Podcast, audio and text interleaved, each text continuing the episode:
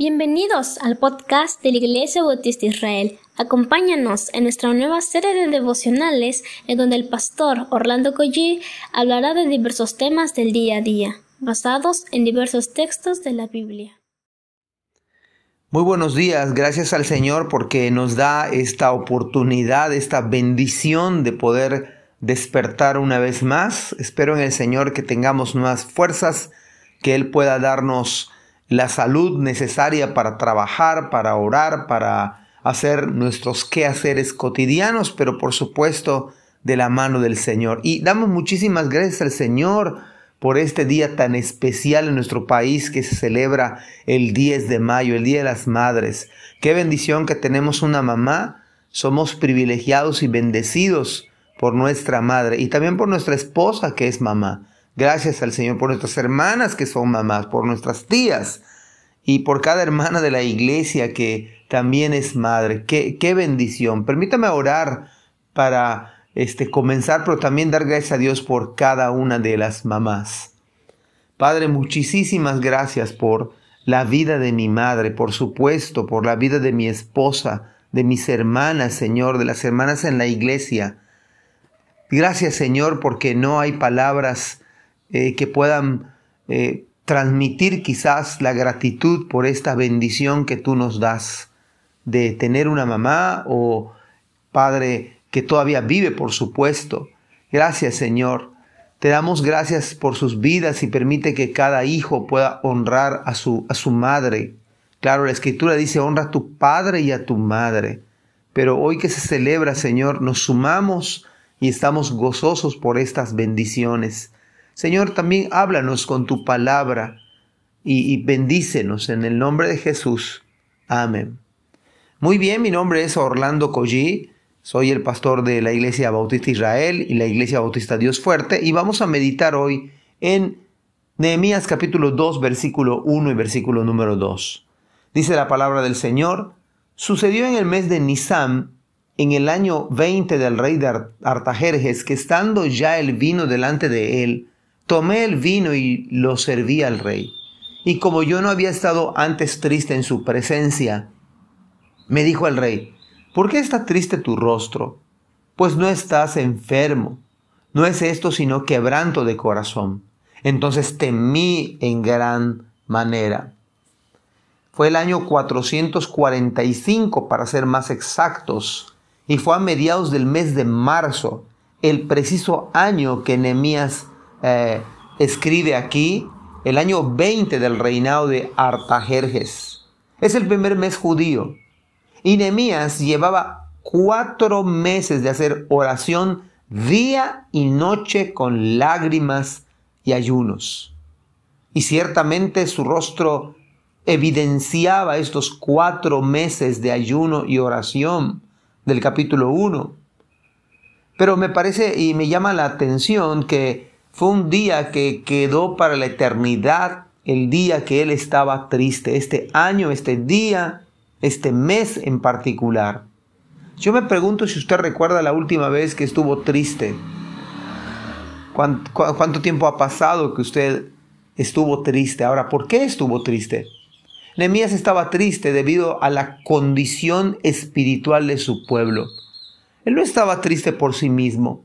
No estaba triste por algo que hubiese cometido o llevado a cabo. No estaba triste por sus pecados personales. Estaba triste por causa de la obra del Señor. De tal modo que un creyente verdadero se entristece por la situación espiritual de otros. Y sorprende la nota de que no había estado triste nunca antes, o a lo menos en la presencia del rey. Ahora, ¿cómo va usted al trabajo el día de hoy? ¿Va usted triste o va con gozo del Señor? Pero me parece que la tristeza no es del todo malo o mala. La tristeza que según Dios, al contrario, es una tristeza que viene de parte del Señor y que sirve, como bien dice Pablo en 2 Corintios 7, porque la tristeza que es según Dios produce arrepentimiento para salvación. En ese sentido, la tristeza no es del todo mala.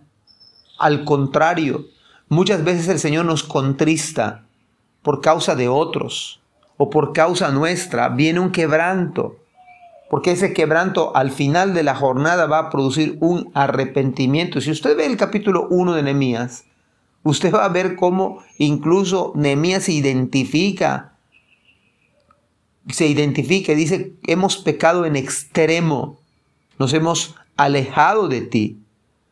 Y él confiesa como si hubiera pecado juntamente con Israel. Pero la tristeza de este mundo produce muerte. Por eso dice 2 Corintios 7:11, porque he aquí esto mismo de que hayáis sido contristados según Dios. Cuando usted es contristado según Dios, según el texto bíblico, dice que eh, hay un cambio en usted y en mí. Porque en signos de admiración dice, ¿qué solicitud produjo en vosotros? ¿Qué defensa? qué indignación. Vea las ventajas de tener la tristeza según Dios, porque va a producir en usted un ardiente anhelo por las cosas del Señor. Qué temor. Acá Pablo dice, qué ardiente afecto, qué celo y qué vindicación. Lejos de que usted le va se va a apartar de las cosas del Señor y se va a enfriar todo lo contrario. La tristeza según Dios nos acerca a Él Vea cómo Nehemías estaba triste, pero él estaba mucho más cerca de Dios que antes. Mucho más cerca de Dios que nunca. De tal modo que si usted está triste según Dios, déle gracias al Señor, porque ese es un indicativo de que vamos a estar más cerca de Él.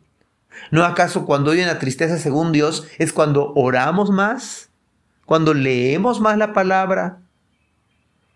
De tal modo que esta tristeza que tenía Nehemías era según Dios y no según este mundo caído, porque la tristeza que es de, este mundo produce muerte. ¿Se acuerda usted de Judas cuando vendió a su maestro, por supuesto, al Señor y se dio cuenta que había entregado a una persona justa e inocente y pretendió devolver las 30 monedas de plata con la cual había vendido y traicionado al Señor. Tal fue su tristeza, pero no fue una tristeza que le llevó al arrepentimiento, no fue una tristeza que, que le llevó al celo, al ardiente afecto, no, al contrario, fue una tristeza del mundo caído, de las tinieblas de este mundo. Y, y en vez de ir a Cristo en humillación, pidiendo auxilio, socorro, y perdón de pecados, Él toma la decisión equivocada, decisión equivocada de ahorcarse. Y el libro de los Hechos dice que se reventó por la mitad y le salieron sus entrañas. Esta es la manera tan triste como, como termina la vida triste de un hombre que no tiene al Señor. O como Saúl mismo, que su vida fue una tragedia total una tragedia total. Y también es, triste porque pierde la batalla. Él toma su misma espada y se echa sobre ella y no logra morir. Imagínese la tristeza. Antes había ido a consultar no al Señor, a una hechicera.